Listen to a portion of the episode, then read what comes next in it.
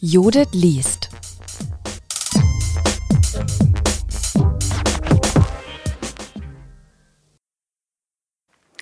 Herzlich willkommen zu einer weiteren Ausgabe unseres Vorleseformats Die Judith liest. Heute haben wir einen besonderen und wie wir glauben sehr spannenden Text für Sie.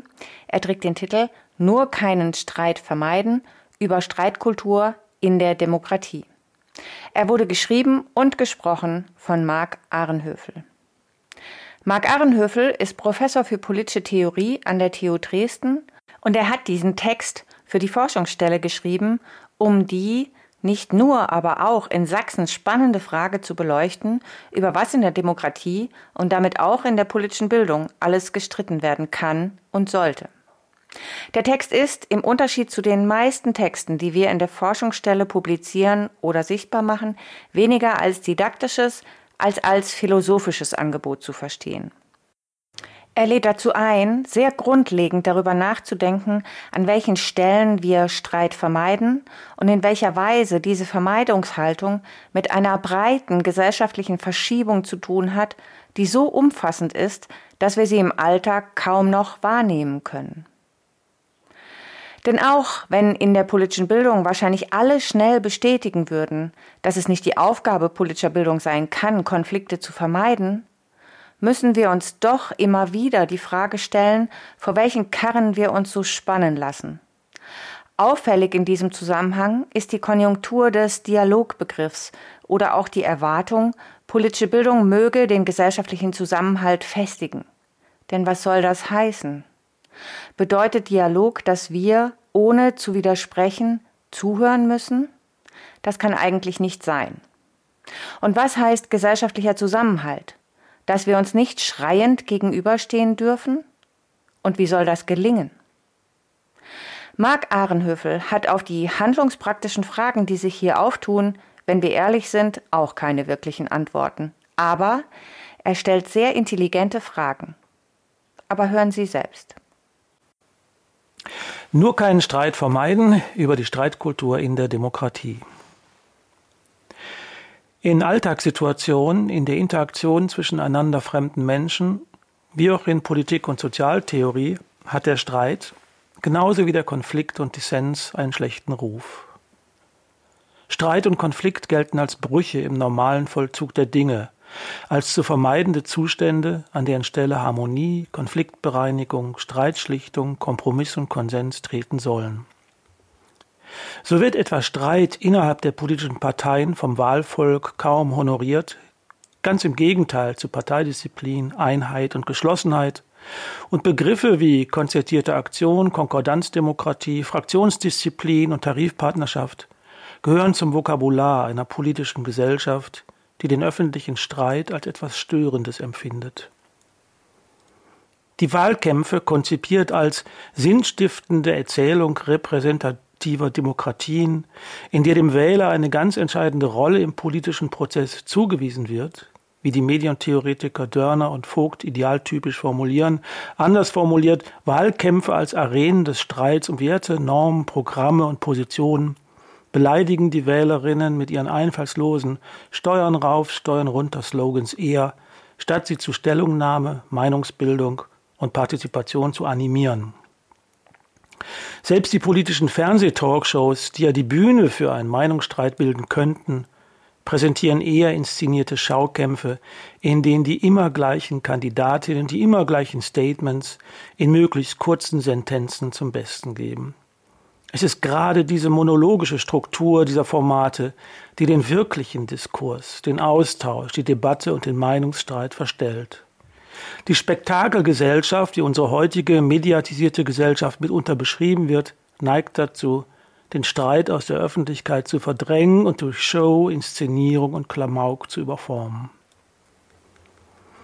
Allerdings tragen nicht allein die Medien die Verantwortung für diesen beklagenswerten neuerlichen Strukturwandel der Öffentlichkeit vom Meinungsstreit zum Showspektakel, welcher von verschiedenen Kommentatorinnen als die Verdrängung der Politik durch politisches Theater oder gar als der völlige Politikverlust charakterisiert wird. Beides Phänomene, die für uns als Beobachterinnen durch zurückgehende Wahlbeteiligung, Parteimitgliedschaften und eine besonders bei jungen Menschen zunehmende Politik- und Politikerinnenverdrossenheit plausibilisiert werden.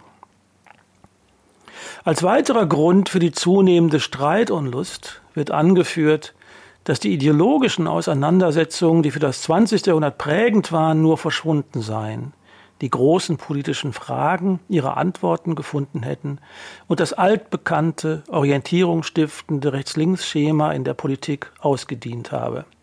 Anthony Giddens verdichtete diese Zeitdiagnose in seinem Buch Jenseits von links und rechts kurz vor Ende des 20. Jahrhunderts zu dem Befund, wir sollten doch aufhören, Scheinkonflikte über Konservatismus, Liberalismus und Sozialismus bzw. Sozialdemokratie zu führen. Jenseits dieser nunmehr künstlichen Unterscheidungen in links und rechts sei ein pragmatisch orientierter, unideologischer Zugriff auf politische Fragen die einzige Alternative und die vielerseits konstatierte Ununterscheidbarkeit der Volksparteien in Europa nur die logische Folge einer unumkehrbaren Entwicklung. Der damalige Bundeskanzler Gerd Schröder zielte genau in diese Richtung, als er bemerkte, es gebe keine rechte oder linke Wirtschaftspolitik, sondern nur eine gute oder schlechte. Selbstredend ist diese Zeitdiagnose vom Verschwinden der großen politischen Fragen und, und der Ununterscheidbarkeit politischer Programmatiken nicht unwidersprochen geblieben, doch hat sie das politische Klima der Gegenwartsgesellschaften wie auch die Perzeption der handelnden Politikerinnen nachhaltig geprägt. Ultimativ zugespitzt wurde eine solche Haltung durch das von der Bundeskanzlerin wiederholt geäußerte Es gibt keine Alternative was ja nichts anderes heißt, als dass das Ringen um angemessene, richtige und gute Lösungen mehr oder weniger sinnlos ist angesichts einer von Sachzwängen eng geführten Politik, die kaum mehr zwischen Optionen zu entscheiden hätte, die den sinnvollen Streit lohnen würden. Als ein weiteres Indiz für den Rückgang politischer Gestaltungsmöglichkeiten und damit zur offenen Austragung politischer Konflikte wie sie in der Bundesrepublik richtungsweisend waren in den Debatten um die Wiederbewaffnung unter Adenauer oder die Ostverträge unter Brandt, könnte die von der Öffentlichkeit kaum wahrgenommene Justizialisierung der Politik angeführt werden. Galt das Parlament als der klassische Ort der politischen Beratschlagung und Entscheidungsfindung und liegt die historische Bedeutung der politischen Parteien gerade in der Pazifizierung politischer Konfliktlinien, seien sie ökonomischer, ethnischer, religiöser, regionaler oder kultureller Art, indem sie den latenten Konflikten eine Bühne zu deren Beratung und Lösung boten und sie so von der Straße ins Parlament holten, so deutet sich schon seit längerer Zeit ein Trend an, politisch kontroverse Themen nicht mehr politisch parlamentarisch zu entscheiden, sondern sie an die höchsten Gerichte weiterzureichen und durch bewusst herbeigeführte Organstreitverfahren oder durch die Verwandlung politischer Fragen in verfassungsrechtliche Streitfälle auf einer Ebene die Entscheidung herbeizuführen, die parlamentarisch nicht zu verantworten ist. Dies alles sind Betrachtungen rund um die Streitkultur in einer modernen Demokratie, wie sie schon seit längerem thematisiert werden. Übereinstimmend wird konstatiert, die großen Konflikte seien gelöst, der politische Streit gehe eher um Personen statt um richtungsweisende Positionen. Wenn dieser Befund einer konfliktscheuen Politik auch nur einigermaßen zutreffend sein sollte, nähern sich die westlichen Demokratien einem Zustand, den der Philosoph Jacques Rancière als Symptom einer Postdemokratie bezeichnet hat, einer Demokratie, in der die politischen Gegensätze nicht länger benannt werden und konsensorientierte Verfahrensweisen das Strittige und Konfliktive aus den öffentlichen Arenen verbannen. Dies ist die eine Seite, die Seite der offiziellen Politik, der Parteien und politischen Institutionen. Doch hat sich das Bild auf der gesellschaftlichen Ebene in den letzten Jahren arg gewandelt. Der Zustand der Gesellschaft wird als fragmentiert und höchst polarisiert beschrieben. In den sozialen Medien werden Konflikte, häufig unter dem Deckmantel der Anonymität, recht unzivilisiert ausgetragen, und die öffentliche Bühne wird von Verschwörungstheoretikerinnen, Corona-Leugnerinnen, selbsternannten Querdenkern okkupiert. Die Medien sind beherrscht von Diskussionen darüber, ob Identitätszuschreibungen oder Umverteilungsfragen einen höheren Rang genießen und ob es statthaft ist, ein Gedicht einer POC-Dichterin von einer weißen Europäerin übersetzen zu lassen. Neu sind weiterhin die Zuspitzungen um eine reale oder vermeintliche Political Correctness, die den Zweck verfolge, bestimmte Begriffe aus dem Sprachgebrauch und damit auch aus dem Diskurs zu verbannen, beziehungsweise einer Cancel Culture, die dem Zweck diene, bestimmte Positionen strikt zurückzuweisen und deren öffentliche Äußerung durch den Ausschluss des Sprechers oder der Sprecherin zu verhindern. Von Teilen der Gesellschaft wird ein Bild gezeichnet, so als gäbe es Tabus, also Sprachverbote, als würde der öffentliche Diskurs auf eine subtile Weise zensiert. So gründete sich kürzlich, um nur ein Beispiel zu nennen, ein sogenanntes Netzwerk Wissenschaftsfreiheit. Im Manifest dieser Gruppe, der Wissenschaftlerinnen verschiedenster Disziplinen aus dem In- und Ausland angehören, heißt es, ich zitiere, wir beobachten, dass die verfassungsrechtlich verbürgte Freiheit von Forschung und Lehre zunehmend unter moralischen und politischen Vorbehalt gestellt werden soll. Wir müssen vermehrt Versuche zur Kenntnis nehmen, der Freiheit von Forschung und Lehre wissenschaftsfremde Grenzen schon im Vorfeld der Schranken des geltenden Rechts zu setzen. Einzelne beanspruchen, vor dem Hintergrund ihrer Weltanschauung und ihrer politischen Ziele festlegen zu können, welche Fragestellungen, Themen und Argumente verwerflich sind. Damit wird der Versuch unternommen, Forschung und Lehre weltanschaulich zu normieren und politisch zu instrumentalisieren. Wer nicht mitspielt, muss damit rechnen, diskreditiert zu werden. Auf diese Weise wird ein Konformitätsdruck erzeugt, der immer häufiger dazu führt, wissenschaftliche Debatten im Kern zu ersticken. Soweit das Zitat aus dem Manifest. Als Ziel des Netzwerks wird unter anderem dann formuliert, und ich zitiere wieder, für eine Debattenkultur eintreten, in der alle Wissenschaftlerinnen und Wissenschaftler sowie Studierenden ihre Erkenntnisinteressen frei von Sorgen vor moralischer Diskreditierung, sozialer Ausgrenzung oder beruflicher Benachteiligung verfolgen und ihre Argumente in Debatten einbringen können. Wir bestehen darauf, dass Debatten von gegenseitigem Respekt geprägt sind und ad, hominem Argumente unterbleiben. Zitat Ende. Das hier formulierte Ziel sollte in einer offenen Gesellschaft nicht kontrovers sein, ja geradezu die Grundlage einer solchen Gesellschaft bilden. Zu fragen ist jedoch, ob der Befund eben dies sei momentan von einem Klima der Identitätsdiskurse und moralischen Entrüstung gegenüber als abweichend empfundenen Positionen gefährdet stichhalt ist, stichhaltig ist. Ulrike Ackermann, eine der Gründerinnen der Initiative, nennt als Beleg folgende zwei Beispiele. 2019 ist, ist es die von der Ethnologin Susanne Schröter geplante Kopftuchdebatte, die im Vorfeld zu Protesten an der Uni Frankfurt führt. In Hamburg wird Bernd Lucke, Professor der Volkswirtschaft und Mitbegründer der AfD, daran gehindert, seine Vorlesung in Wirtschaftswissenschaften zu halten. Die Fragen, die in diesem Zusammenhang aufgeworfen werden, sind durchaus spannend. Ist es legitim, gegen eine Universitätsveranstaltung zu protestieren, oder bedroht ein solcher Protest die grundgesetzlich garantierte Freiheit der Wissenschaft? Weiterhin ist der Boykott oder Boykottaufruf einer Vorlesung statthaft, wenn diese von einem der Gründer der AfD gehalten werden soll.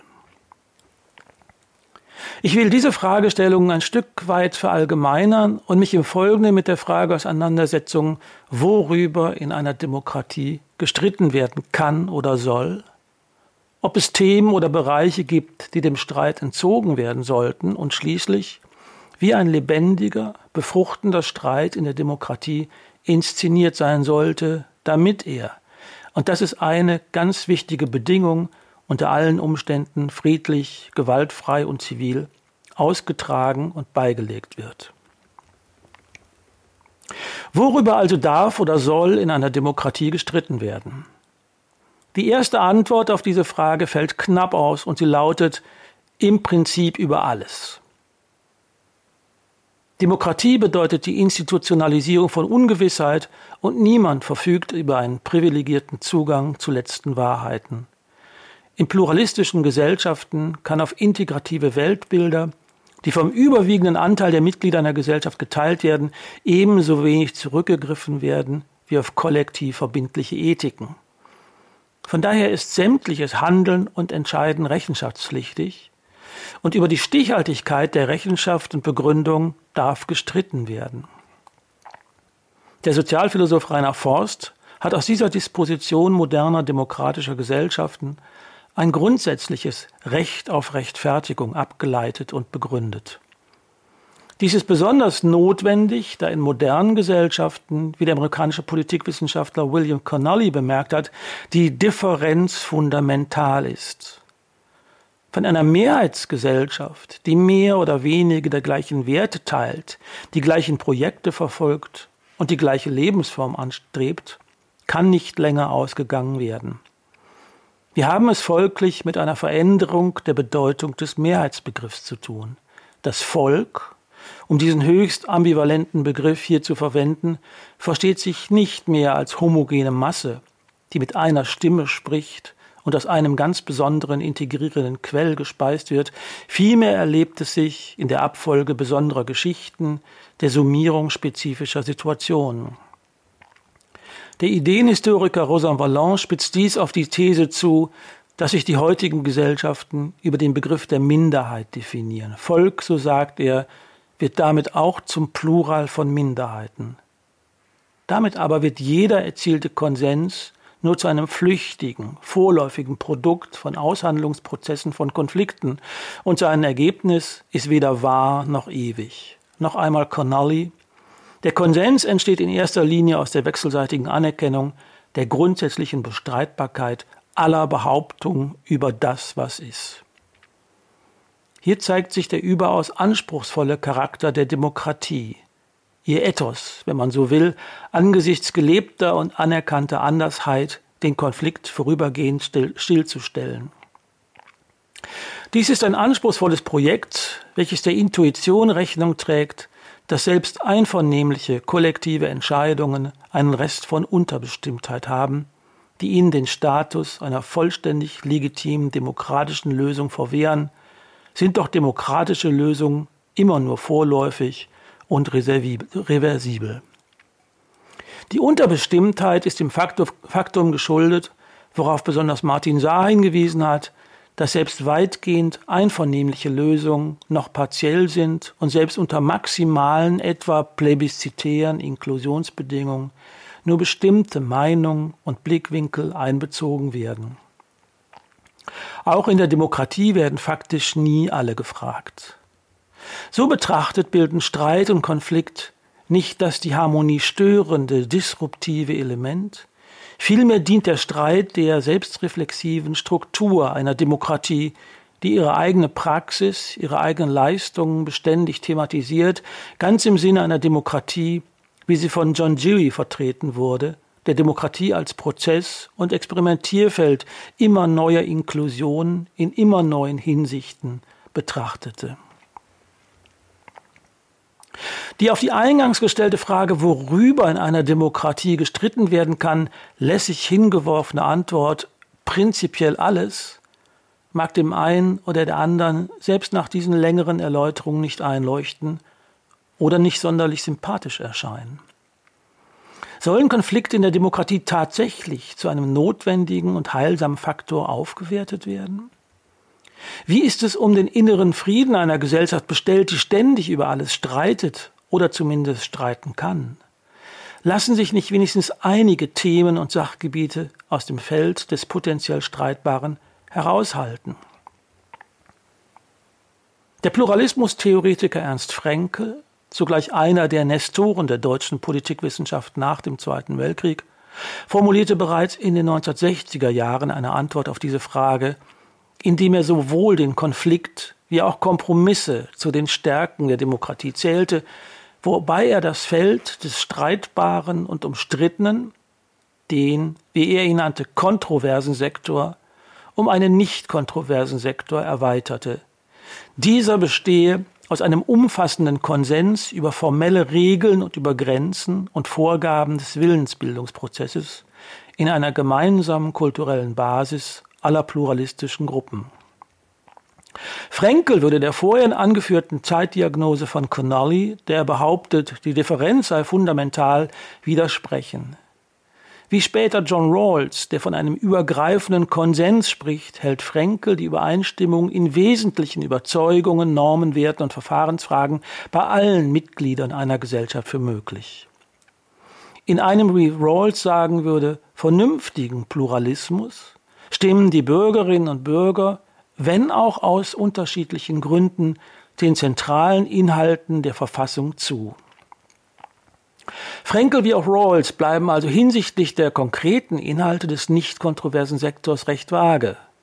Frenkel nennt in verschiedenen Schriften beispielhaft soziale Gerechtigkeit, die Gebote der sozialen Ethik, die regulativen Ideen der Gerechtigkeit und Billigkeit, die Menschenrechte, Freiheit, den sozialen Rechtsstaat, das Koalitionsrecht, das Prinzip des Mehrheitsentscheids, das Prinzip allgemeiner, gleicher, freier und direkter Wahlen, Gleichheit vor dem Gesetz, das Prinzip der Sozialversicherung, die Neutralität des Staates in religiösen Angelegenheiten, das Folterverbot, das Prinzip öffentlicher Gerichtsverfahren, die Schulpflicht und die Unentgeltlichkeit des Schulbesuchs sowie die Zivilehe.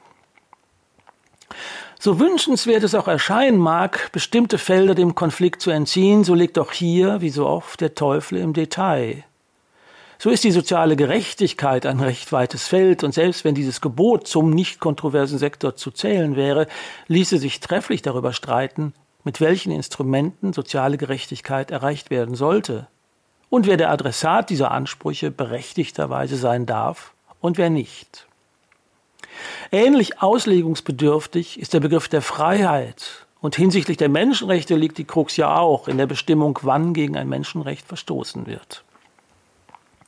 Weiterhin hat es den Anschein, als sei der fränkelsche nicht kontroverse Sektor in hohem Maß zeit- und kontextabhängig. Das Folterverbot beispielsweise gehört in einigen westlichen Gesellschaften schon längst nicht mehr zum nicht kontroversen Sektor, mag man das beklagen oder nicht. Und was sich Frenkel unter der Zivilehe vorgestellt haben mag, könnte sich von unseren heutigen Vorstellungen ehelicher Gemeinschaften arg unterscheiden, man denke an die Diskussion um die Ehe für alle. Der Verweis auf die zentralen Verfassungsinhalte scheint auch zunehmend als problematisch.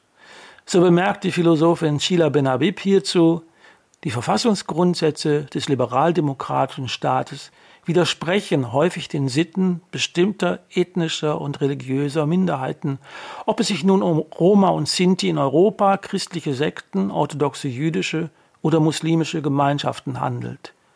Juristische, politische, kulturelle und gesellschaftliche Auseinandersetzungen im liberaldemokratischen Staat sind deswegen unumgänglich. Was also geschieht, wenn diese Auseinandersetzungen auch den vermeintlich nicht kontroversen Sektor betreffen? Phänomene wie Zwangsverheiratung, sogenannte Ehrenmorde und Selbstjustiz sind ja ein Indikator dafür, dass Teile des nicht kontroversen Sektors zumindest in Teilen der Gesellschaft durchaus kontrovers sind und dass die Balance zwischen Konsens und Kontroverse in der Gesellschaft sich der einfachen Zurechnung in einen legitimen und einen verbotenen Streit zu entziehen drohen. Wir scheinen also doch wieder auf die erste Antwort auf unsere Frage zurückgeworfen zu werden, dass prinzipiell alles strittig sein kann, weil sich im Detail der Rawlsche vernünftige Pluralismus kaum begründet von einem unvernünftigen Pluralismus unterscheiden lässt. Wer sollte dies anhand welcher Kriterien tun? Und die Engführung eines Frank Frankelschen nicht kontroversen Sektors an der Fragmentierung moderner Gesellschaften zu scheitern droht. Es scheint etwas aus der Zeit gefallen zu sein, von einer Theorie oder einem perfekten Algorithmus die Lösung für Fragen wie die folgende zu erwarten. Soll die Mehrheitsgemeinschaft zur Finanzierung von Moscheen etwas beitragen? Soll das Tragen von Kopftüchern in der Öffentlichkeit erlaubt oder verboten sein? Sind türkische Mädchen zur Teilnahme am Sportunterricht verpflichtet? Sind Identitätskonflikte öffentlich auszutragen? Und so weiter und so fort. Ist die einzige Konsequenz aus der Skepsis gegenüber Setzungen wie einem nicht kontroversen Sektor, alles dem öffentlichen Streit und dem Dissens zu überlassen? Moderne Gesellschaften sind ja gerade von einem Konfliktparadox gekennzeichnet, was bedeutet, dass sie Konflikte von schier unvorstellbarer Intensität in sich bergen, während gleichsam die Instrumente schwinden, sie zu lösen oder in eine die Eskalation verhindernde Systemlogik einzubinden. Trugen Konflikte in vormodernen Gesellschaften, Stadt gegen Land, Zentrum gegen Peripherie, Religion, Region und so weiter, zu einer strukturbildenden Differenzierung bei und dienten sie teils nach sehr blutigen Auseinandersetzungen damit der Vergesellschaftung, so sind in der Moderne die Konflikte wie auch die Modi ihrer Lösung im Unvorhersehbaren, Strukturlosen und Kontingenten angesiedelt. Die modernen Konfliktlinien liegen häufig quer zu den klassischen Konfliktlinien und lassen sich, wie schon gesagt, weder durch einen Rückbezug auf transzendentale letzte Werte oder Wahrheiten, noch durch die fraglose Akzeptanz autoritativ gesetzter Entscheidungen lösen. In einer solchen Konstellation nun für eine Streitkultur zu plädieren, scheint einem Spiel mit dem Feuer zu gleichen. Drohen ethnische, religiöse und kulturelle Konflikte nicht, unsere Gesellschaften zu zerreißen? Befinden wir uns nicht schon längst auf dem abschüssigen Weg ans Ende der friedlichen Gesellschaft, wie Clemens Ferienkotte dies nennt? Doch Alarmismus ist nie ein guter Ratgeber. Deshalb sollten wir uns an diesem Punkt der Argumentation das einmal genau anschauen, worüber wir die ganze Zeit sprechen. Über was für einen Streit oder Konflikt reden wir eigentlich? Wie soll er aussehen? Wie soll er geführt werden? Was soll eigentlich Streitkultur heißen?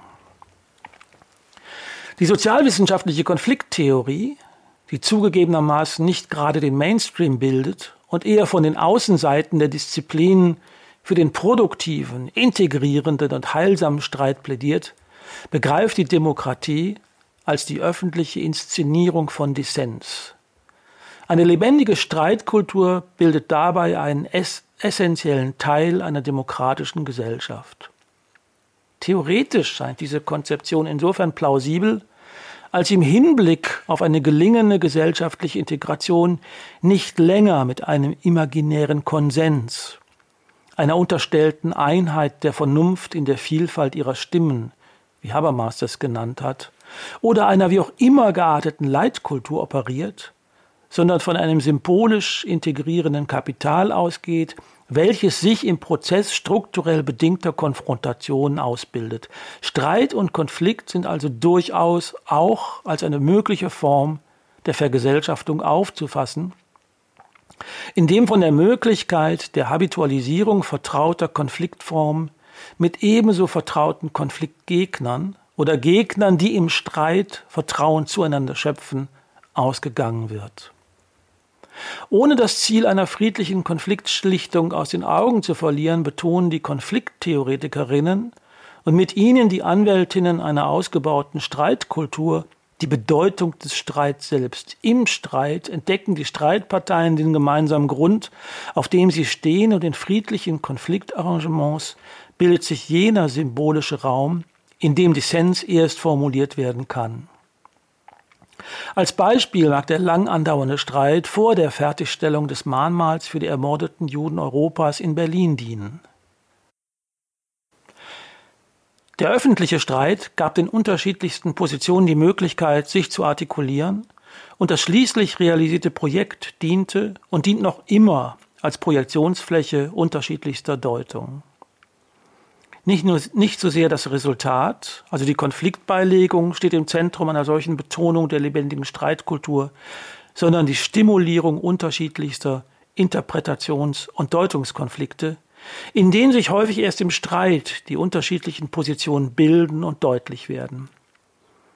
Diese Konfrontationen haben selbstredend im Medium einer demokratisch strukturierten Arena einer freien, gewaltlosen Meinungsbildung stattzufinden. Die Aufgabe der Politik ist es, in der Zivilgesellschaft und der Öffentlichkeit die Bedingungen dafür zu schaffen, dass strittige Punkte thematisiert werden können und die Teilnehmerinnen eines öffentlich ausgetragenen Streits ihre eigene Erzählung von Identität und Differenz selbst präsentieren können. Es geht also nicht nur oder nicht in erster Linie um die Hegung des Konflikts und ihre institutionelle Bearbeitung, der gemäß sich die Konfliktparteien im Modus des Streits auch als Mitglieder ein und derselben Gemeinschaft entdecken und bestätigen und durch den Konflikt einen sie zugleich integrierenden symbolischen Raum begründen, sondern um die kreative, spielerische und experimentelle Neuformulierung des Konflikts, wodurch dieser erst politisiert und öffentlich sichtbar wird. Identitätskonflikte etwa können auf individuelle oder strukturelle Marginalisierung, Exklusion oder Diskriminierung hinweisen, indem sie das Augenmerk auf Markierungen lenken, seien sie ethnischer, sozialer, religiöser oder kultureller Art, die von vielen als nicht so relevant erachtet werden, deren Übersehen jedoch von Individuen oder Gruppen als Demütigung oder Missachtung oder Verachtung gedeutet wird. Binnengesellschaftliche Konflikte sind damit immer auch Konflikte um die semantische Autorität, in denen Individuen, identitätsstiftende Gruppen und Gemeinschaften sich selbst definieren, wie sie auch die Bedingungen, unter denen sie leben wollen, selbst mitgestalten wollen. Die Verordnung einer Leitkultur stellt sich vor diesem Hintergrund als nichts anderes dar als die Verstetigung der semantischen Autorität durch die vermeintliche Mehrheitsgesellschaft, und sie begründet eine Hegemonie, überwölbt mit dem normativen Anspruch, die demokratische, pluralistische Gesellschaft zu integrieren, in dem abweichenden Kämpfen um Identität und Anerkennung die Legitimation entzogen wird. Die Voraussetzung für den Streit ist die gegenseitige uneingeschränkte Gleichheit und Anerkennungswürdigkeit des oder der anderen. Zu achten ist auch auf eine sensible Sprache. Es ist Unsinn, es, ist, es als Polit Political Correctness zu diffamieren, wenn auf Begriffe oder Beschreibungen verzichtet wird, die von anderen als diskriminierend oder diffamierend empfunden werden, selbst wenn diese Begriffe oder Beschreibungen früher keinen Anstoß erregt haben. Wer würde heute noch der Bezeichnung Fräulein nachtrauern, die früher für unverheiratete Frauen allgemein, auch von Behörden, gebraucht wurde? Außerdem muss der Anlass des Streits oder Konflikts tatsächlich strittig oder konfliktiv sein.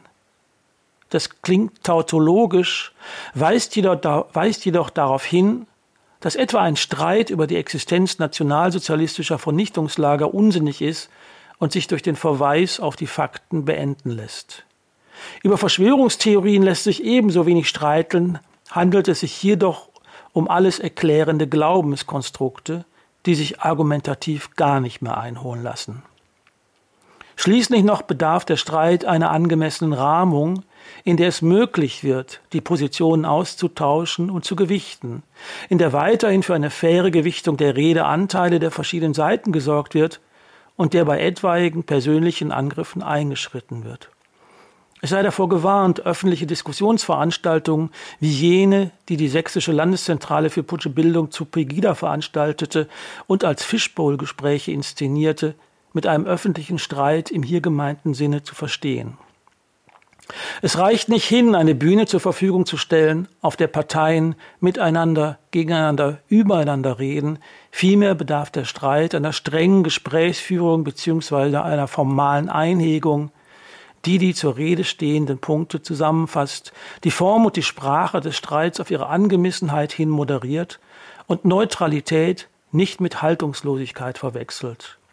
Gegenüber Rassismus, Menschenfeindlichkeit, Sexismus und Menschenverachtung in welcher Form auch immer lässt sich keine neutrale Position einnehmen und in demokratischen Gesellschaften lässt sich darüber nicht streiten. Dies bedeutet nicht, dass beispielsweise Fragen rund um die weltweite Migration oder die Bedeutung sexueller Orientierung und Identitäten von jeglichem Streit auszuschließen wären, aber der Ausgangspunkt eines solchen Streits ist die umstandslose Anerkennung der Gleichheit der Menschen und die Anerkennung frei gewählter Lebensformen. In dieser Form würde ich tatsächlich die basalen Menschenrechte als nicht kontroversen Sektor gelten lassen, bilden sie doch auch den Grundstock der, des normativen Selbstverständnisses unserer demokratischen Gesellschaften. Damit komme ich zum Schluss. Der paradox scheinende Befund lautet, im politischen Feld haben wir eher zu wenig Streit, als dass die Integration unserer Gesellschaft auf dem Spiel stünde oder Unregierbarkeit droht. Nichts ist schädlicher für die Demokratie als die Rede davon, es gebe keine Alternativen. In freien Gesellschaften gibt es immer Alternativen, und um die beste zu finden, bedarf es des friedlichen, aber leidenschaftlichen Streits. Der Begriff der Streitkultur hebt dabei darauf ab, dass es allgemeine Regeln des Streits gibt, dass sich die Streitparteien gegenseitig anerkennen und sich nicht im Besitz der Wahrheit wähnen. Dabei ist die Einsicht, dass die eigene Position durchaus auch falsch sein kann, das grundlegende Fundament einer demokratischen Streitkultur. Dies zu erklären bedeutet kein Bekenntnis zum Relativismus, sondern ist vielmehr ein Bollwerk gegen jeglichen Fundamentalismus. Dabei dient der Streit zunächst der Findung und der Klärung der Positionen, bevor um die Realisierung der besten Option gestritten wird. Auf der Seite der politisch Handelnden bedarf es des Mutes, einen Streit zu riskieren, Flagge zu zeigen, aus der Deckung zu kommen und für eine Position einzustehen. Doch diesen Mut zum streitbaren politischen Handeln wird nur jener aufbringen, der weiß, dass die Bürgerinnen und Bürger im Streit keine Störung und keine Uneinigkeit erblicken, sondern ein positives Ringen um beste Entscheidungen und dass sie den Streit belohnen. Freilich bleiben die Bürgerinnen und Bürger nicht dabei stehen, den PolitikerInnen beim Streit zuzusehen. Zur aktiven Bürgerschaft gehört es eben auch, selbst aktiv teilzunehmen und lebendigen Anteil an der Streitkultur zu haben. Ein solches Lob des Streits führt freilich zu Konsequenzen, die nicht immer leicht zu vermitteln sind. Zum einen mündet der kulturelle Pluralismus, die Fragmentierung der Gesellschaft in eine Absage an alle kommunitaristischen Träume. Geteilte Werte sind kaum noch zu haben. Das Neuschreiben des Gesellschaftsvertrags geschieht heute vielmehr durch die Neubeschreibung sozialer und kultureller Konflikte. Und zweitens bilden die Mitglieder moderner multikultureller Gesellschaften keinen Ethnos mehr, aber kaum noch einen Demos. Vielmehr lassen sie sich mit einem schönen Wort von Richard Rorty charakterisieren als eine Arbeitsgemeinschaft von Exzentrikern zum Zweck des wechselseitigen Schutzes, nicht als Versammlung von Seelenverwandten, die sich in einem gemeinsamen Ziel vereint haben. Mehr ist wahrscheinlich nicht zu haben, aber mit weniger sollten wir uns auch nicht zufrieden geben.